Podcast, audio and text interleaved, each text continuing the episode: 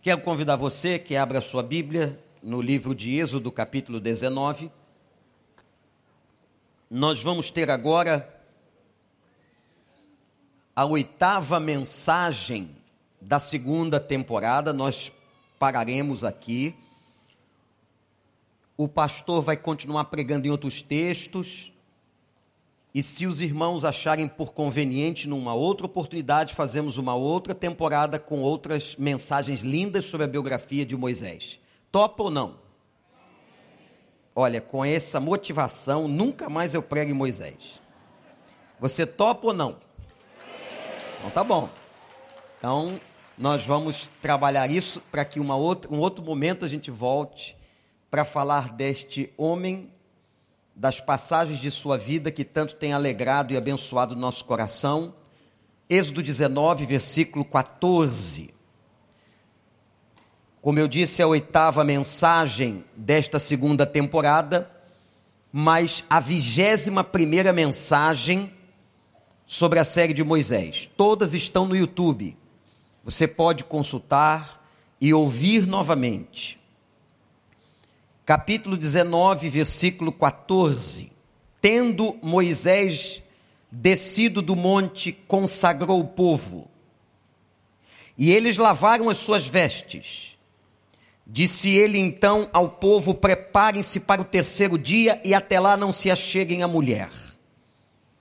Ao amanhecer do terceiro dia houve trovões e raios, uma densa nuvem cobriu o monte e uma trombeta ressoou fortemente. Todos no acampamento tremeram de medo. Moisés levou o povo para fora do acampamento para encontrar-se com Deus e eles ficaram ao pé do monte. O monte Sinai estava coberto de fumaça, pois o Senhor tinha descido sobre ele em chamas de fogo. Dele subia fumaça, como que de uma fornalha Todo o monte tremia violentamente, o som da trombeta era cada vez mais forte. Então Moisés falou e a voz de Deus lhe respondeu. O Senhor desceu ao topo do monte Sinai e chamou Moisés para o alto do monte. Moisés subiu e o Senhor lhe disse: Desça e alerte o povo que não ultrapasse os limites para ver o Senhor. E muitos deles, muitos deles pereçam. Mesmo os sacerdotes que se aproximarem do Senhor devem consagrar-se, senão o Senhor os fulminará.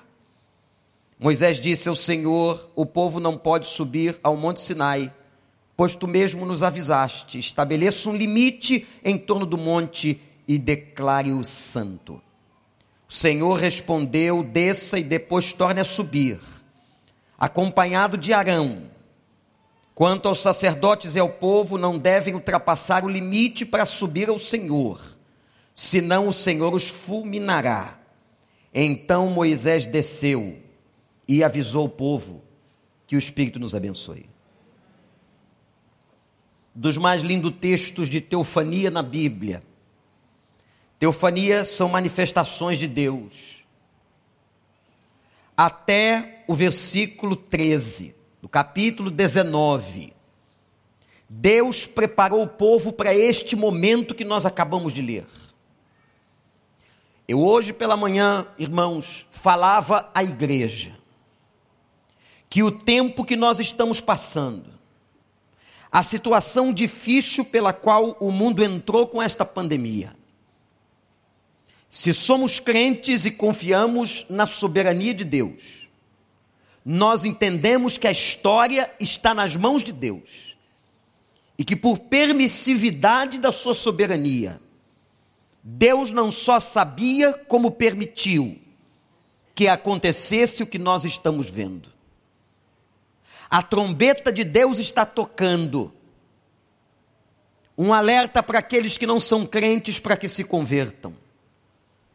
Eu não sei se estão ouvindo mas um alerta para a igreja, para que se consagre ao Senhor, para que coloque a sua vida aos pés do Senhor.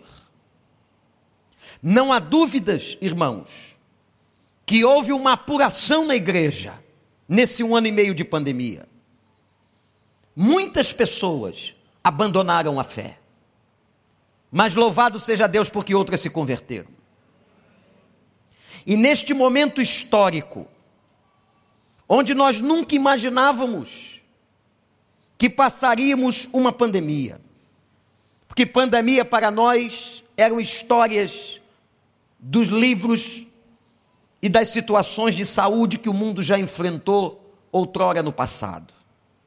Mas nós estamos no século 21 com tanta modernidade e tecnologia, passando uma terrível pandemia. E o que é que Deus está dizendo a nós? O que é que Deus está dizendo a você? O que é que Deus está dizendo à sua casa? O que é que Deus está dizendo à igreja?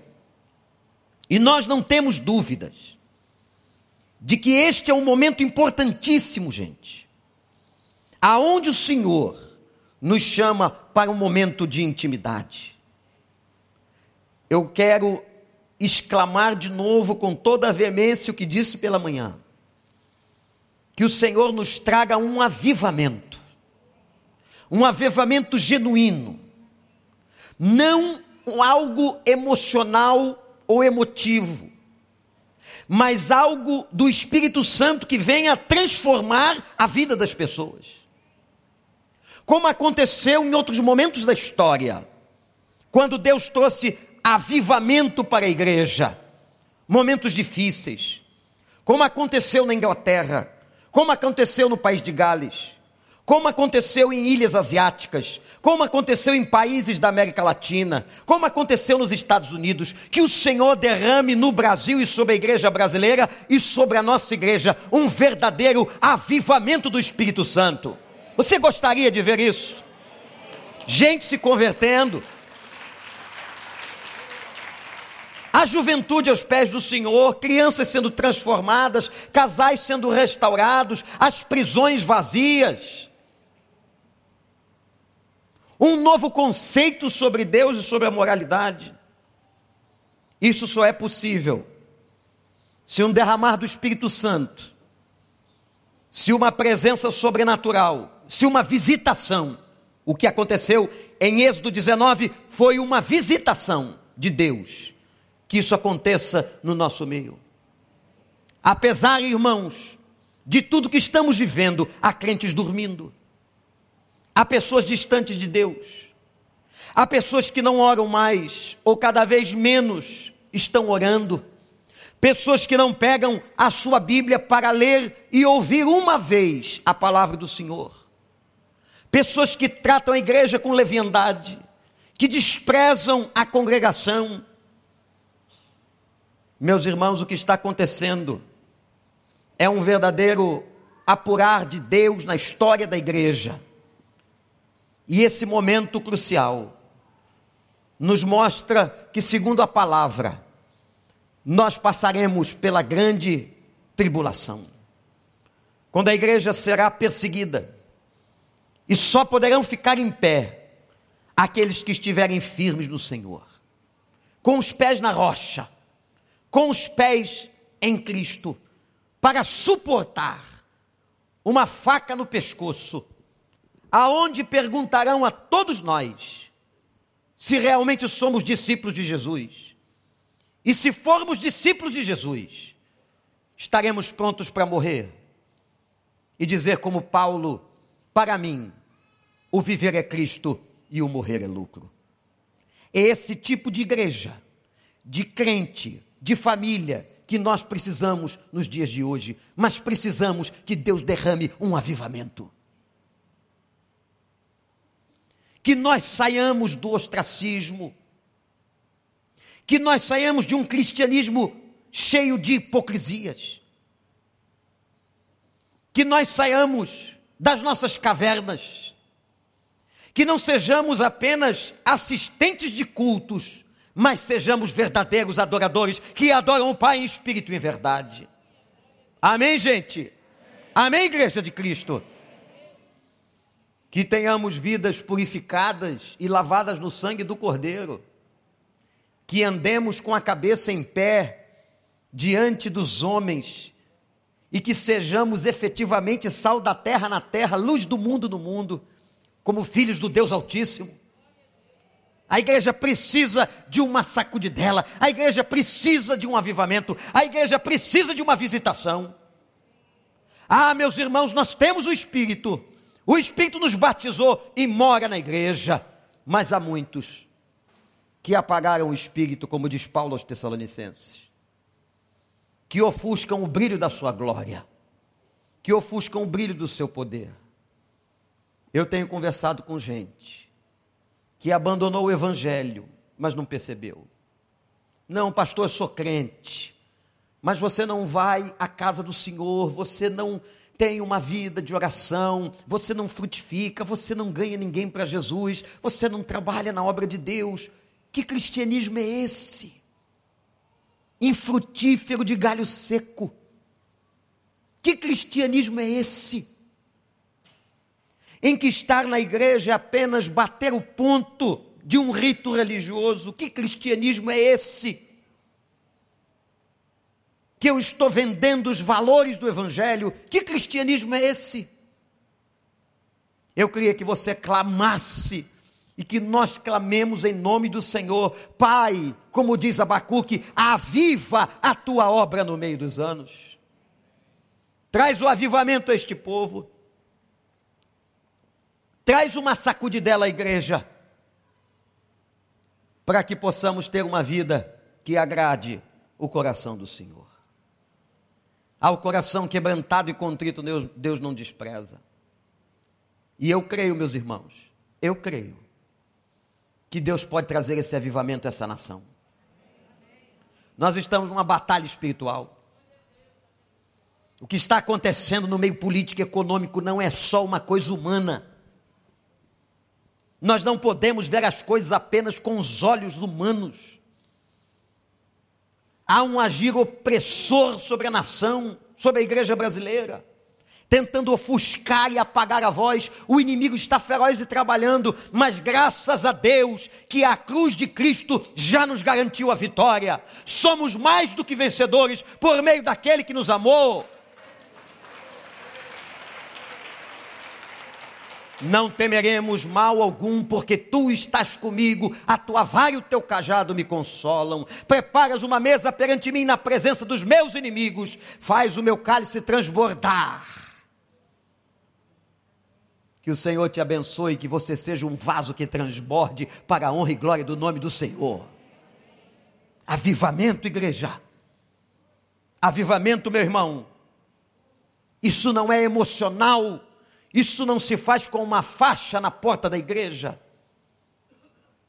Certa vez, quando passava, há uns anos atrás, na porta de uma igreja em Jacarepaguá, fui surpreendido com aquela faixa que dizia: Venha, avivamento hoje às sete da noite.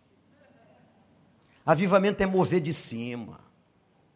E quando Deus faz, Deus não faz numa congregação, não. Deus move o povo dele, não importa qual seja a denominação, é povo dele. Move os, os, lavados, move os remidos, move a turma que tem o Espírito de Deus, move com fogo, move para transformar, move para abençoar. Se você está pensando que ele move só para você receber presente, não é isso não. Ele move para usar você, para que a sua vida seja uma bênção.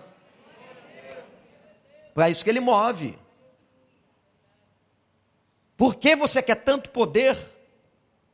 E recebereis poder e ser-me-eis testemunhas. Aqui em Jerusalém, na Judéia, Samaria e até os confins da terra. Quatro coisas de manhã eu apontei que precisam acontecer antes da visitação. Primeiro, líderes preparados, líderes de células, líderes de ministérios pastores, sacerdotes do Senhor, que é você.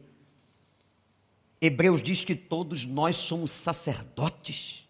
Não há mais um sacerdote nem sumo sacerdote. O nosso sumo sacerdote na nova aliança é Cristo Jesus, nosso Senhor. Líderes que busquem o Senhor. Segundo, uma igreja que estabelece uma aliança com Deus. E a nossa o nosso dever nessa aliança é obediência. De que adianta? Ei, de que, que adianta? Você dizer que é cristão e não obedece à palavra do Senhor. Terceiro, um povo consagrado. Falar em santidade hoje na igreja é coisa ultrapassada.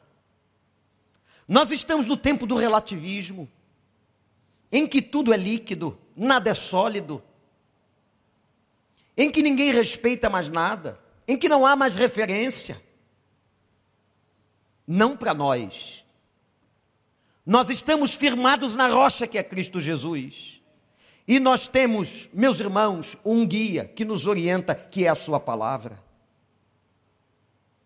Deus então chamou os líderes a buscarem e a Moisés a subir o monte. Deus estabeleceu uma aliança. Deus os convoca à consagração e definiu limites. Quando o povo então estava preparado, aí acontece o que acabamos de ler. Versículo 16. Houve uma teofania como nunca, uma manifestação visível. Quando aconteceram as pragas do Egito, meus irmãos, não aconteceu o que aconteceu em Êxodo 19.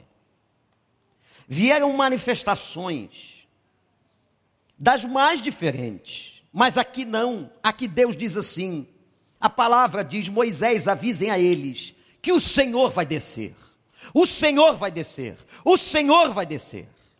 O que está acontecendo em Êxodo 19, a partir do verso 14, é um mover de Deus, uma visitação de Deus, como o povo nunca tinha visto.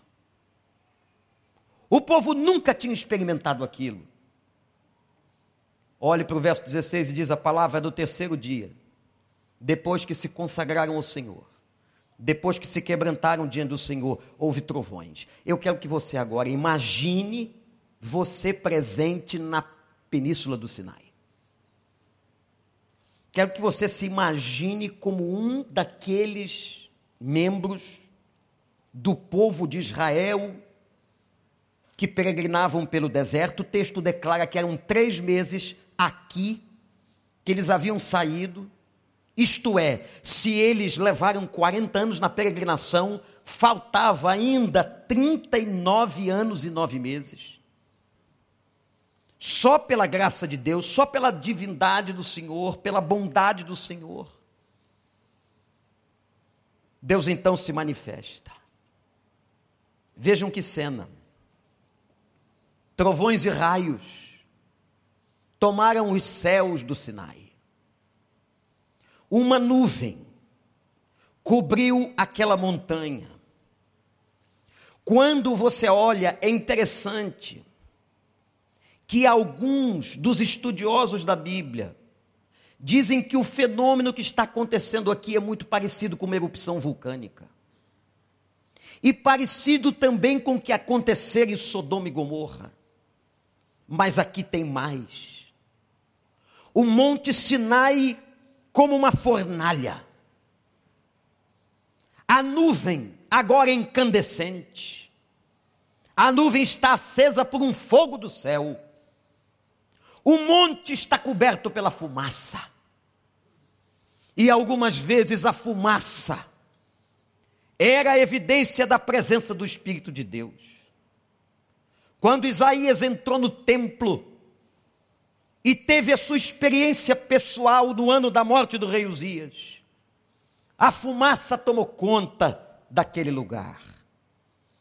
A fumaça tomou conta numa evidência da glória, da presença do Espírito Santo de Deus. E todo Israel estava ali. Deus usando a própria natureza para demonstrar a sua grandeza e o seu poder. O som de uma trombeta, um barulho ensudecedor, ao ponto, meus irmãos, que vem o segundo momento dessa narrativa quando ainda no verso 16, a Bíblia declara que todos no acampamento tremeram de medo e o povo estremeceu. Como um terremoto, um barulho violento, fogo no céu e na montanha, o povo estremeceu. Sabe por quê? Olhe para cá. Há uma única razão por que aquele povo tremeu Por que, que o medo tomou conta? Por que, que aquela experiência de teofania no meio de Israel gerou tanto pavor?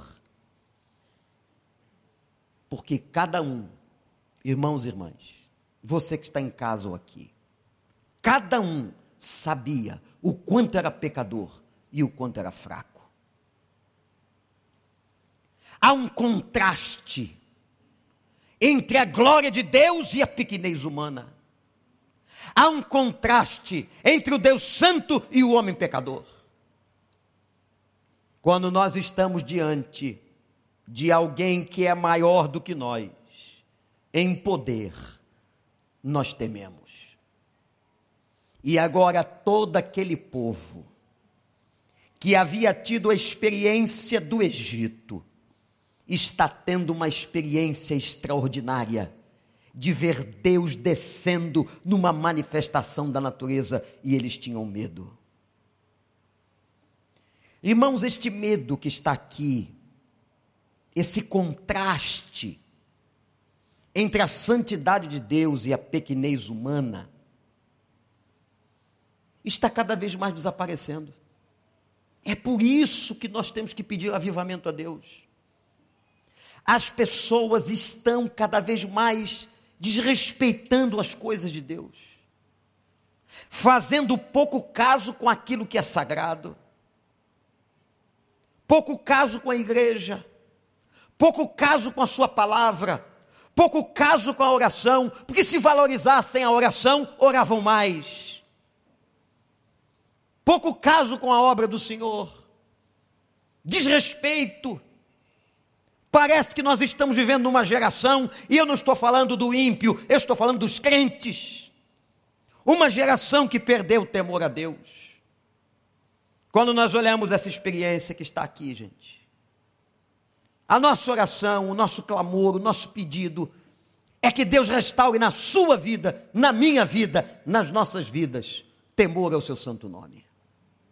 Temor ao seu santo nome, respeito a Deus respeite as coisas de Deus, respeite a igreja de Deus. Quando você for orar, quando você estiver diante dele, lembre daquela passagem. Apesar de toda a liberdade que o Espírito Santo nos dá, apesar de estarmos debaixo do ministério da graça, como disse Dietrich Bonhoeffer naquela prisão, no meio do nazismo, não podemos tratar a graça de Deus com leviandade. Quando você se aproximar dele, lembre daquela cena em que ele diz ao próprio Moisés: Moisés, Moisés, tira as sandálias dos teus pés, porque o lugar que você está pisando é consagrado, é santo, porque eu estou aqui. Lugar consagrado e santo é onde Deus está. Mas se o Espírito Santo está em você, você é santo. Que coisa absurda aos olhos humanos. Como se Deus olhasse para você através de uma lente. Uma lente. Aqueles que usam lentes e óculos aqui estão entendendo muito melhor. Porque suas visões são consertadas por uma lente. Quando Deus olha para você, Ele olha através de uma lente chamada Cristo. E Ele olha para a gente, sabendo das nossas imperfeições, mas vê em nós o Filho. Ele vê em nós o Espírito e ele diz: Esse meu filho, essa minha filha é santa, não por causa dele mesmo, mas por causa de Jesus Cristo, o Filho amado que está nele. Entendeu por que você é santo? Santo não são aqueles que são colocados nos altares. Santos não são aqueles criados de pedra ou madeira. Santos somos nós, gente imperfeita, que foi e continua sendo santificada pelo nome de Deus. Igreja, nós precisamos clamar. E agora eu não quero que você pense nos outros, porque a gente tem uma tendência Muitas das vezes, quando ouvimos uma palavra e essa palavra é mais forte, a gente diz assim: ah, se Fulano estivesse aqui. Tomara que ele esteja vendo pela internet. Não deixe o Fulano para lá, o negócio é com você. O negócio é com você. O negócio é que o Espírito está tratando com cada um de nós. Se o Espírito quer fazer uma coisa na igreja, ele vai na individualidade de cada um. Então, ele está tratando com você, para que você restaure o respeito a Deus. Quando eu não obedeço, eu desrespeito. Quando trato a sua obra com leviandade, eu desrespeito. Quando eu não obedeço, eu desrespeito. Quando eu menosprezo a sua palavra, ele querendo falar com a gente, nós continuamos desrespeitando. E aí, a gente precisa fazer uma leitura ampla da palavra de Deus, a Bíblia diz uma coisa interessante no livro de Provérbios. Livro fantástico, devia ser livro de cabeceira. Toda leitura que você fizer da Bíblia, acrescente um capítulo de Provérbios. Quando ele diz assim: o temor a Deus é o princípio da sabedoria. Você quer ter uma vida sábia, quer fazer decisões assertivas, Quer ter uma vida abençoada em que ande você nos caminhos do Senhor? Então tema o Senhor. O temor a Deus, o respeito à sua soberania é a base da sabedoria. Ora, isto é lógico, isto é conclusivo.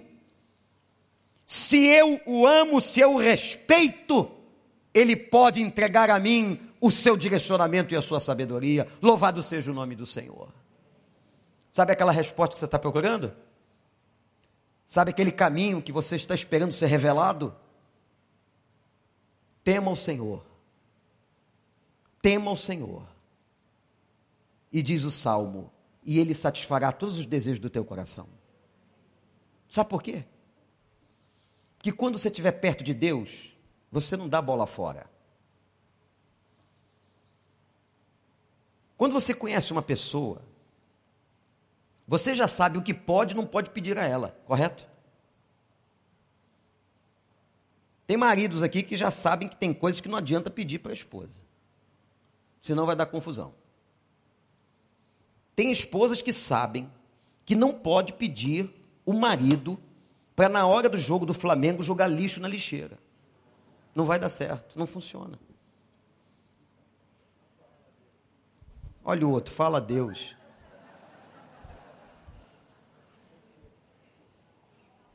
Quanto mais eu conheço alguém, mais eu sei das suas preferências. Eu sei dos seus gostos. Por isso que intimidade com Deus vai gerar assertividade. Anote isso. Intimidade com Deus gera assertividade. Se eu tenho intimidade com Deus, eu não vou pedir aquilo que eu sei que Deus não vai me dar. A minha intimidade é tanta que eu vou pedir o que Ele quer para mim. E por isso o salmo diz, e agora está esclarecido, quando o salmo declara: regozije-te no Senhor, tema o Senhor, e Ele satisfará os desejos do teu coração. Aliás, a palavra que está neste salmo, a palavra hebraica, é a mesma palavra, a mesma raiz de brincar. Olha que interessante. Vamos colocar esta palavra dentro do salmo. Seria o seguinte: brinque com o Senhor, e Ele satisfará os desejos do teu coração. Mas o brincar aqui é a mesma ideia do pai que brinca com o filho. Tem coisa mais gostosa do que brincar com uma criança? Aquele filho, aquela filha pequenininha que você brincava, que você pegava no colo, que você fazia aquelas brincadeiras e ele sorria diante de você. Era tão interessante. Mas eu me lembro, o Gabriel dormia no meu peito. Olha que coisa. Hoje eu durmo no peito dele. Mas brincar no texto é como se você construísse intimidade. Brinca com o Senhor. Gasta tempo com o Senhor. Se regozija com o Senhor. Alegre-se com o Senhor. Você vai aprender a conhecer o Senhor. E aí, conhecendo o Senhor, Ele vai satisfazer todos os desejos do teu coração. Porque você passará, anote isso, a desejar os desejos dele. Você vai parar com esse negócio de fazer plano, dizer Senhor abençoa, Senhor abençoa. Não. Você vai dizer para ele, Pai, qual é o plano que tu tens para mim? Eu agora rasgo a minha agenda para que o Senhor revele a sua vontade à minha vida. Nesse momento, todo aquele povo temeu. E uma terceira coisa linda acontece, verso 17: Moisés levou todo o povo para fora dos seus acampamentos, para que eles fossem encontrar-se com Deus. Ninguém podia ficar em casa, todos deviam e deveriam ir ao encontro. Sair daquela zona de conforto para encontrar-se, para ter a experiência. Olha que interessante. O sair, o deixar a tenda num movimento individual de cada família, de cada pessoa, para aquela experiência com o Senhor que se manifestava no alto do Sinai, cujo Deus estava agora manifestando o seu poder de forma tão visível, na fumaça, nos trovões, no barulho, no fogo da nuvem, naquele monte que pegava fogo. Todos saíram do acampamento Cada família, cada homem, cada mulher, cada jovem, cada criança, cada ancião saiu da sua tenda.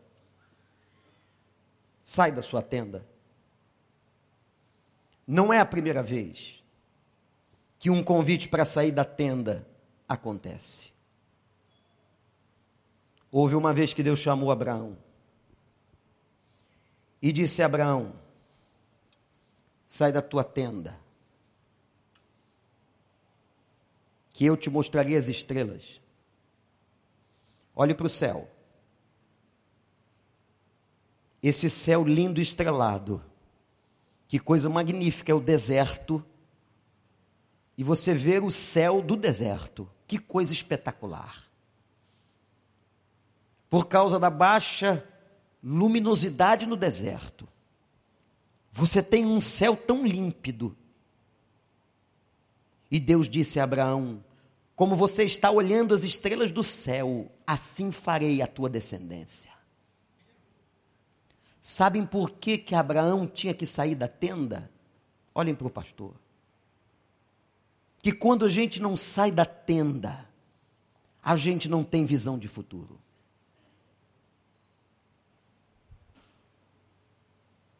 Enquanto a gente não sai da tenda, onde a lona e o teto nos limita, nós não vemos as estrelas.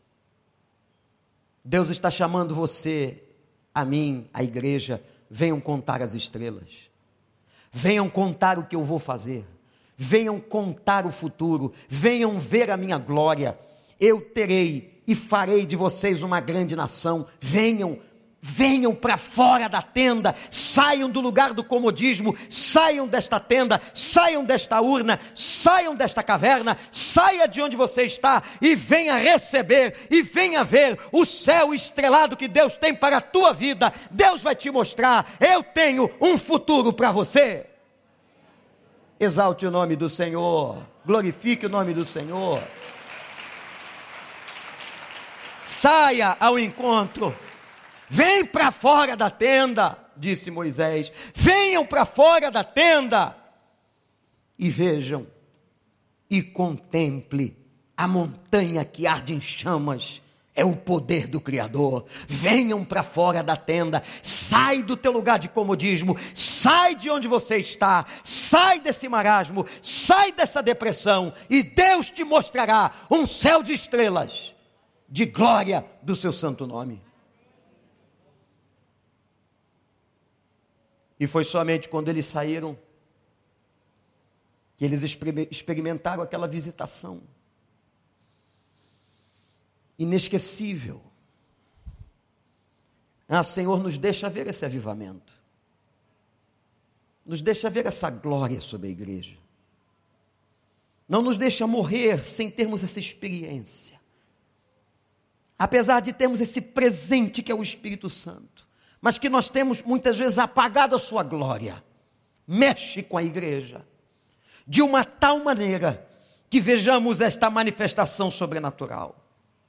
O som da tua voz forte no nosso coração, nos nossos ouvidos. Os nossos olhos sendo rasgados para ver a tua visão. Que Deus abençoe a sua vida, que Deus abençoe a sua casa, que Deus abençoe o seu futuro. Para que você, meu irmão, minha irmã, você que está em casa aqui, veja toda a glória do Senhor. Vocês sabem o que vai acontecer com a história de Moisés a partir do capítulo 20? Capítulo 19 foi Deus preparando para o que vem no capítulo 20. Quando Deus então chama Moisés de novo ao monte e lhe entrega as duas tábuas com os dez mandamentos. Olhe rapidamente a sua Bíblia capítulo 20, os Dez Mandamentos. Capítulo 21, as leis acerca dos escravos de Hebreus. Acerca de violência e dos acidentes. A lei acerca da proteção da propriedade, capítulo 22. Lei, as, leis acerca das responsabilidades sociais, no, ainda no capítulo 22 leis acerca do exercício da justiça, capítulo 23, leis sobre o Shabá, leis sobre as grandes festas anuais de Israel, a confirmação da aliança, enfim. Os capítulos subsequentes, a experiência do Sinai, é Deus ensinando Israel a ser nação. Nação santa, sacerdócio Irmãos, de um povo escravo, ele faz uma nação. De um povo escravo. E olha, que muitos desse povo não creram em Cristo, não creram nas promessas, mas Deus nunca tirou a mão de Israel. Aquele território, aquele país tão pequeno, é tão protegido, cercado por inimigos, mas protegido pela graça de Deus. Quando aquela guerra com os egípcios, há décadas atrás, em seis dias, com um poder descomunal, eles destruíram todo o armamento bélico dos egípcios, na guerra chamada Guerra dos Seis Dias. Aquele povo continua experimentando a graça, apesar de terem negado o Senhor. E por isso Paulo diz: por causa da rejeição deles, nasce o novo Israel de Deus, somos nós. Que coisa linda! Agora Deus entrega os dez mandamentos, Deus entrega as leis. Obedeçam. Quando nós temos, anote no seu coração, uma experiência com a visitação de Deus, o que Deus faz abundar em nossa vida é a Sua palavra. Você quer ver uma pessoa transformada? Ela é obediente à palavra, ela transborda a palavra, ela exala a palavra. Sabe por que, que ela é santa? Não é porque ela canta muito, é porque ela é obediente à palavra. E Moisés, no capítulo 20, desce com os dez mandamentos, diante de todo o povo, para que Deus faça isso. para que o versículo 14 a 25 se cumpram em nossas vidas, tem que acontecer o que aconteceu até o versículo 13. Vamos nos preparar, igreja. Vamos clamar, cada um na sua casa, pedindo a Deus: aviva a tua obra, aviva a tua obra, a começar em mim, aviva a minha vida, aviva a minha casa, aviva o meu coração, e Deus vai fazer isso por você. E Deus vai fazer isso em nós. E se Deus quiser, e se nós cooperarmos com a Sua boa vontade, nós veremos uma igreja diferente nós veremos uma igreja preparada e triunfante. Nós veremos pessoas realmente comprometidas com o Senhor, que não são apenas espectadores, são participantes da obra redentora de salvação. O dia glorioso e maravilhoso, quando o Senhor derramar sobre nós a sua visitação. Faz isso, Espírito Santo tenha toda a liberdade no nosso meio para fazer isso. Alcance os corações daqueles que estão quebrantados e contritos e que querem com Deus uma vida séria. Que a graça do Senhor nos abençoe. Que a experiência da visitação aconteça. Eu quero, você quer. Você quer.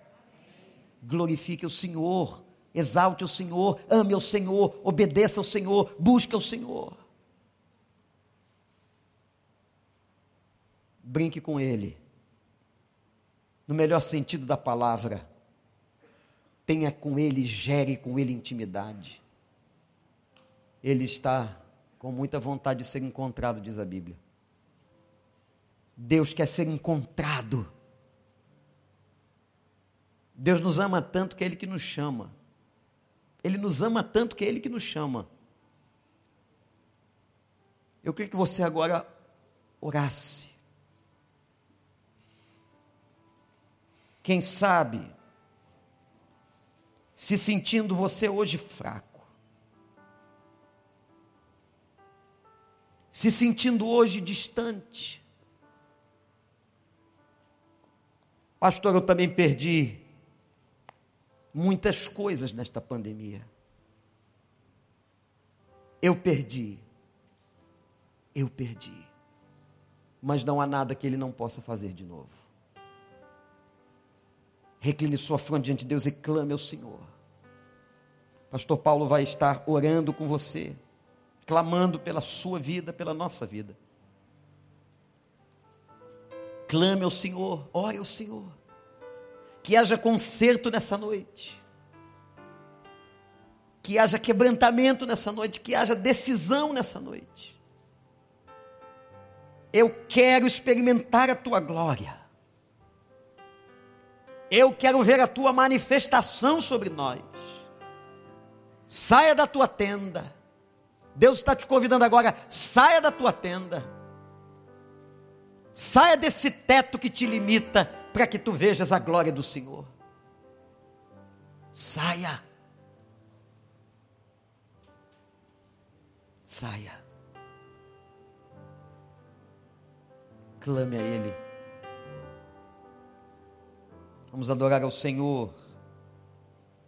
Enquanto você está orando, clamando, suplicando a misericórdia do Senhor.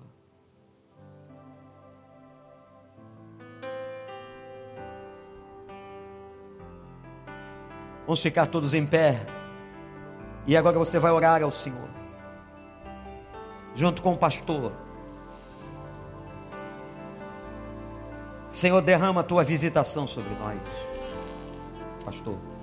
Ó oh Deus, esta palavra de hoje veio do teu trono, preparada de forma muito especial pelo Senhor nesta noite, para nos trazer, ó Deus, desta consciência de que Primeiramente, somos pecadores, frágeis, falhos e completamente dependentes do teu poder e da tua misericórdia.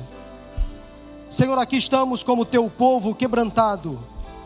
Depois de ouvirmos esta palavra, Senhor, ó Deus, derrama sobre a tua igreja, derrama sobre nós o teu Espírito Santo. Queremos agora confessar, ó Deus, os nossos pecados. Ó Deus, abrir os nossos corações e pedir, ó Deus, a tua visitação sobre nós. Derrama, Senhor, sobre nós, a tua igreja, o teu Espírito Santo. Porque queremos, ó Deus, ser porta-vozes do Evangelho. Que maravilhas, sinais e milagres o Senhor faça através de nós. Ó Deus, aqui estamos como teu povo. Perdoa as nossas iniquidades, perdoa os nossos pecados. Queremos, ó Deus, andar em intimidade com o Senhor. Usa-nos, Senhor, para a tua honra e para a tua glória. Esta sociedade está carente de uma igreja santa, de uma igreja que faça a diferença. E nós aqui estamos, ó Deus, como teu povo, dizendo, ó Deus, desça sobre nós o teu Espírito Santo. Faz de nós, ó Deus, luz e sal nesta terra. Aqui estamos, Senhor, quebrantados, pedindo a Deus: venha sobre nós o teu Espírito, perdoa os nossos pecados. Queremos ser, ó Deus, tua voz para este povo. Clamamos por misericórdia. Usa-nos, Senhor, em nome de Jesus. Amém, amém e amém. Você concorda com esta oração? Aplauda ao Senhor. Louvemos ao Senhor.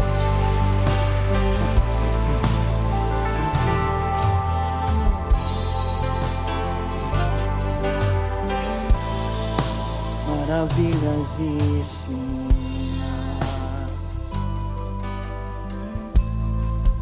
derramou. Aleluia. Sobre os jovens e anciãos.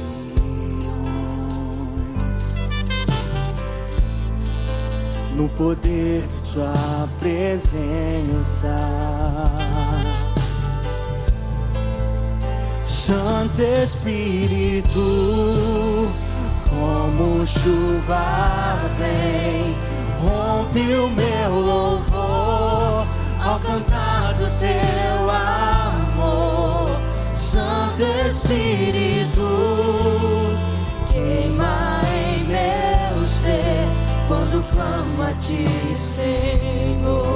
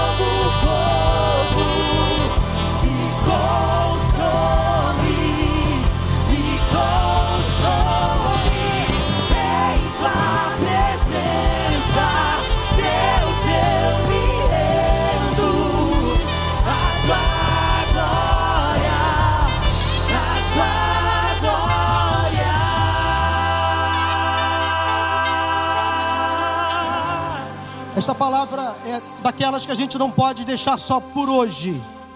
Que você volte para sua casa se alimentando do que você recebeu hoje do alto. Amanhã, se você acordar enfraquecido, ouça esta palavra. Se durante a semana você se esquecer do que você hoje fez como compromisso, ouça esta palavra, assista a esta mensagem. Meus irmãos, precisamos de uma igreja que clame por sinais, milagres e prodígios nesta terra, porque nós queremos ver coisas extraordinárias acontecendo neste lugar. Meu irmão, seja um crente incomodado. Seja um crente incomodado. Não se acostume com a mesmice da sua fé. Peça mais do Senhor que o Senhor, através do seu Espírito Santo, derrame sobre a nossa igreja dons espirituais.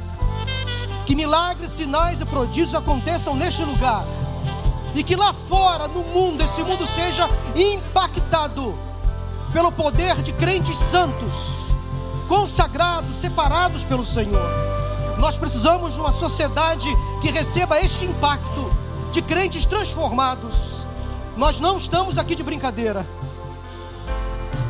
Você está entendendo o que Deus falou com você nesta noite, meu irmão? Então saia daqui disposto a fazer a diferença lá fora. Ó oh, Deus, derrama sobre nós o teu Espírito Santo, água viva sobre nós, sobre a tua igreja nesta noite. Ó oh, Deus, assim clamamos em nome de Jesus. Queremos mais da tua presença, mais do teu poder, mais intimidade com o Senhor.